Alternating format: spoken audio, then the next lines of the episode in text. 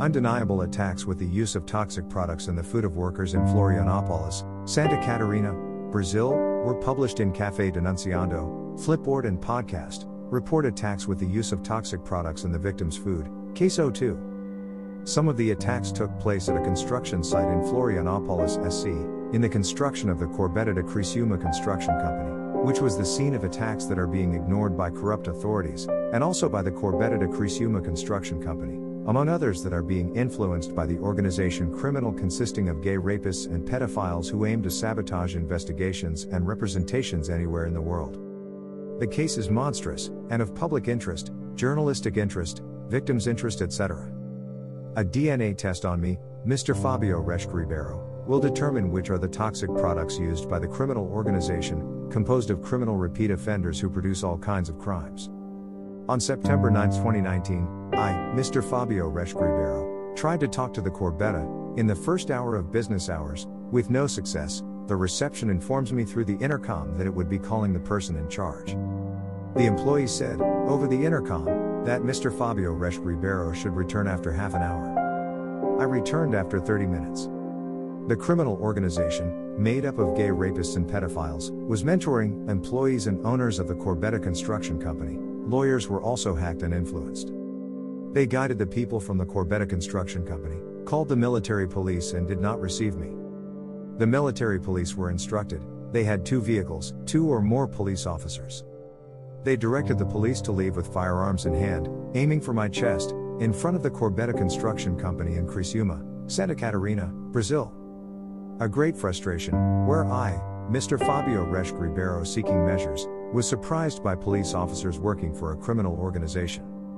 Me, Mr. Fabio Reschke Ribeiro suffered from the interference of corrupt authorities who are covering up the attacks with the use of toxic products in the workers' food. At the construction site, in Florianopolis, Santa Catarina, Brazil, construction of the construction company Corbetta de Criciúma, South Carolina. It is still possible to conclude that the criminal organization influences the family and employees of Pedro de Silveira, daughter, Municipal authorities, girls in the municipality where the former contractor lives, in Santa Catarina, Brazil. Pedro de Silveira provided services for the construction company Corbetta de Criciúma SC. Who at the Corbetta Construction Company called the police? Who was directing the people at the Corbetta Construction Company to call the police? It's information about over 40 lunchboxes contaminated with toxic poison products. There were more than 10 employees in this work, and, to shoot one, they poisoned practically all the lunchboxes.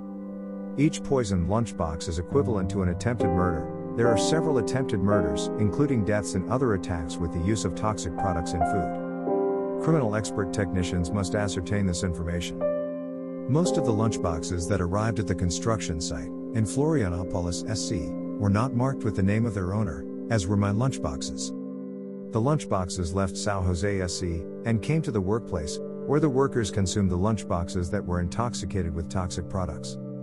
The Corbetta Construction Company was influenced by representatives of the criminal organization, or is associated with a criminal organization, inevitably the criminal organization, acting with the mission of sabotaging any chance of success of its victims, influenced the personnel of the Corbetta Construction Company in Criciúma, South Carolina.